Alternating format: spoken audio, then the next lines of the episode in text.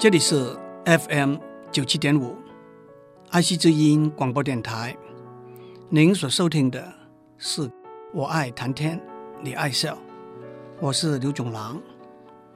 不久以前，被认为是亚洲最富有的女性龚如心女士在香港去世，她留下了大概是一千六百亿台币的财产。但是从二零零六年开始，香港已经不再征收遗产税了，所以他的财产没有遗产税的问题。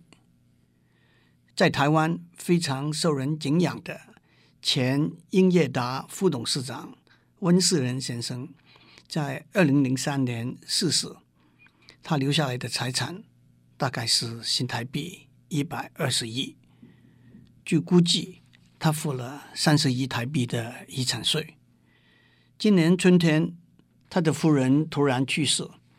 虽然按照法令的规定，因为他在温先生过世之后五年之内过世，他承继温先生的遗产那一部分已经付了遗产税，所以就不必再付遗产税了。但是估计他还是得再付二十多亿的遗产税。不过，按照报纸的报道，台湾能源集团创办人蔡万玲先生在二零零四年去世，他的财产估计是一千五百亿，但是他大概只要付出五亿的税。就像我上面所讲，香港在二零零六年取消了遗产税。新加坡的遗产税税率从百分之五开始，上限是百分之十。在台湾，我们最近也有许多的讨论，关于取消遗产税或者降低遗产税的可能。目前，台湾遗产税的最高边际税率是百分之五十，几个建议是降低到百分之四十、三十。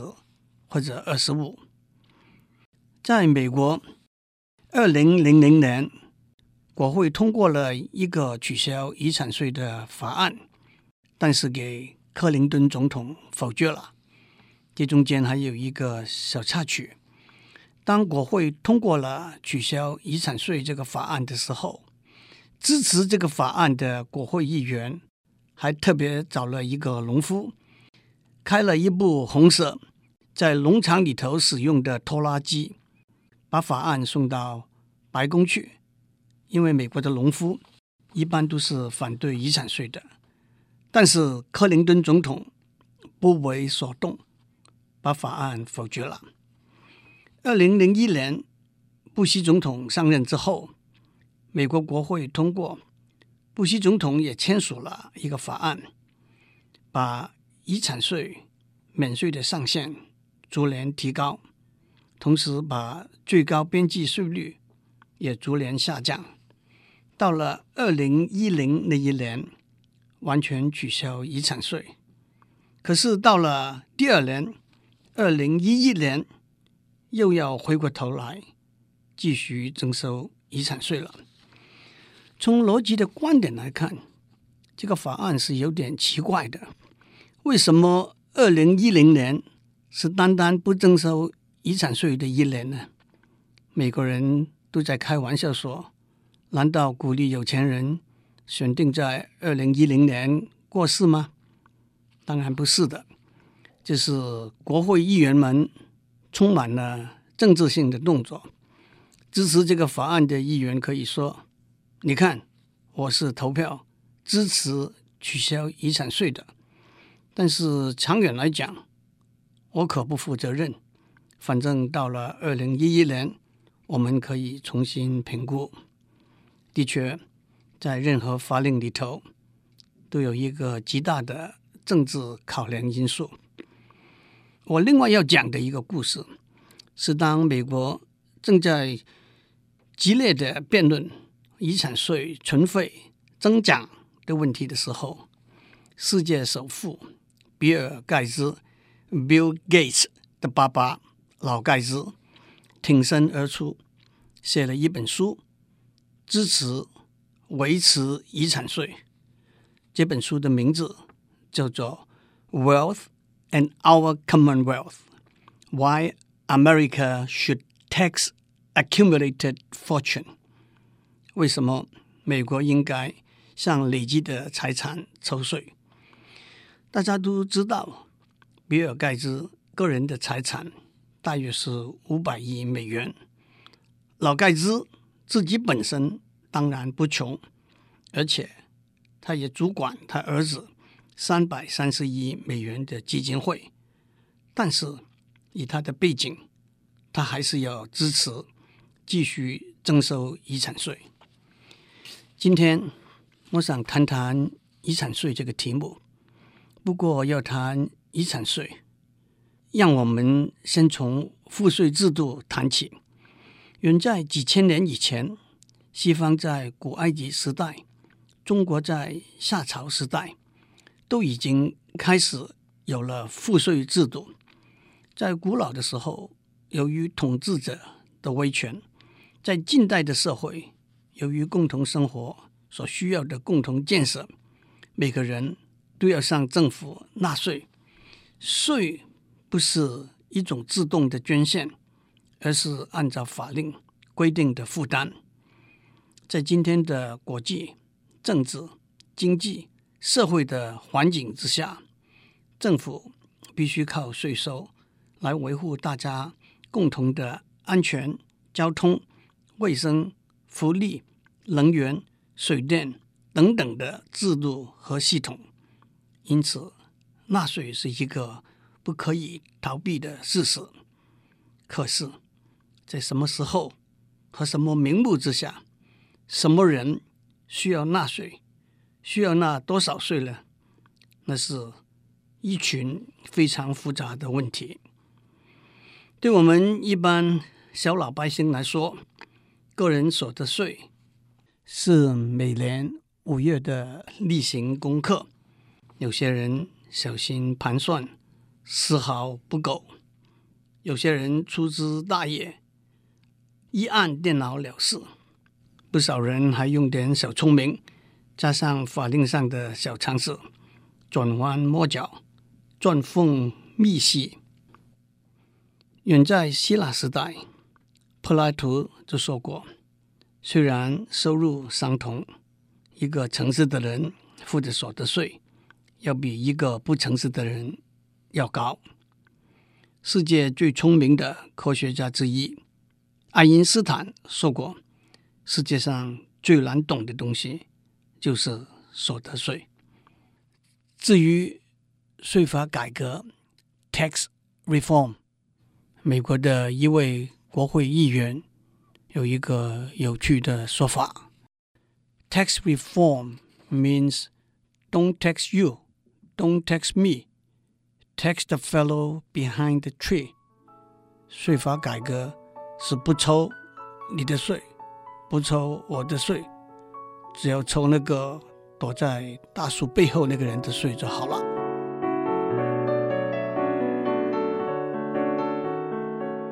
让我们继续谈遗产税。美国的富兰克林总统讲过一句名言。世界上只有死亡跟纳税是两件跑不掉的事情，遗产税可以说是把这两件跑不掉的事情绑在一起了。当国税局盯住你要税的时候，即使死亡也不见得是一了百了的办法。很多题目。尤其是跟钱有关的题目，跟法令有关的题目，跟政治有关的题目，每个人都有他的意见，而且往往是强烈的意见。所以，当我们谈遗产税的保留和取消、增加和减少这些问题的时候，自然是见仁见智，各说各话。我不想，也不敢。从税务和经济专家的观点来看这个问题，更不想加入政治选举的考量。我只想指出，从哲理、学术、社会责任、公平和正义的观点，正反双方提出的论点。让我们先看赞成保留遗产税的原因。第一，在今天的社会，巨大的财富不可能是单靠个人的努力所能创造的。政府支持教育。培养人才，大学和公家的研究机构是许多新的知识、新的技术的源泉。政府提供的创业的环境和发展商务的机会，都是今天累积庞大的个人财富的主要因素。因此，个人的财富并不应该看成绝对是私人的所有。而应该用来回馈给社会，延续到下一代。正如老盖兹说：“一个能够利用社会提供的机会而累积巨额的财富的人，对社会有一份应该偿还的债。当然，偿还这份债的一个适当的时间点，是当一个人过去的时候，在这个时间点，通过遗产税。”把生前累积的财富，经由政府回馈社会，延续并且发扬他生前在社会所得到的机会和支持。机会和支持。第二，财富过分的集中，并不是一个健康的现象。无可否认，巨额的财富会带来对政治、商业、社会，甚至教育。文化庞大的影响力，当少数的人能够左右政策的决定，而且这些决定不但是难免，更可能是肯定会有自私偏颇的一面，对整个国家和社会而言，那是非常危险的。遗产税会帮助避免财富的过分集中。第三。贫富的运输会引致到受教育的机会、过安定生活的机会、创业的机会的不公平的分配，减低贫穷人口上进发展的空间，增加贫富悬殊的距离，造成一个不公平，因而变得不安定的社会。遗产税会帮助减低贫富之间的距离的。悬殊。第四，因为慈善公益的捐献通常可以在遗产税里头扣除，遗产税的存在会鼓励有钱的人做更多对慈善公益的捐献。按照美国政府的一个报告，如果美国废除遗产税，慈善公益的捐献会减少百分之六到百分之十二。第五。巨大的财产有大部分是不劳而获的收入 （unearned income），这包括利息、股利、物业的租金、房地产和股票的增值。跟血汗赚回来的工资、薪水相比，不劳而获的财产应该课更高的税，把较大的比例回馈给社会。遗产税的理念是和这个理念一致的。第六，对国库而言，遗产税不算是一个小的数目。按照美国的一份研究报告说，美国在十年之内，遗产税的收入大约是一兆美元，那就是每年一千亿美元。第七，父母亲真的有必要把巨量的财富留给他们的儿女吗？儿女们真的有必要凭空得到巨量的财富吗？但是，让我们也听听赞成取消遗产税的原因。第一，遗产税是双重税负 （double taxation）。一个人的财产是已经付了税之后的钱。为什么在任何一个时候包括在他去世的一个时间点，这些已经付了税的钱还得再付一次税呢？这是不公平的。第二，遗产税鼓励人们尽量花钱，去惩罚那些努力工作去赚钱和节衣减食去省钱的人，这是什么行为标准？第三，遗产税不鼓励大家去投资，因为投资赚来的钱很可能还是给遗产税吃掉了。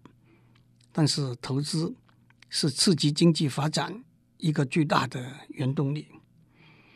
第四，有些小的企业、小的农夫为了要付遗产税，被迫把企业、农地出卖，破坏了小商人。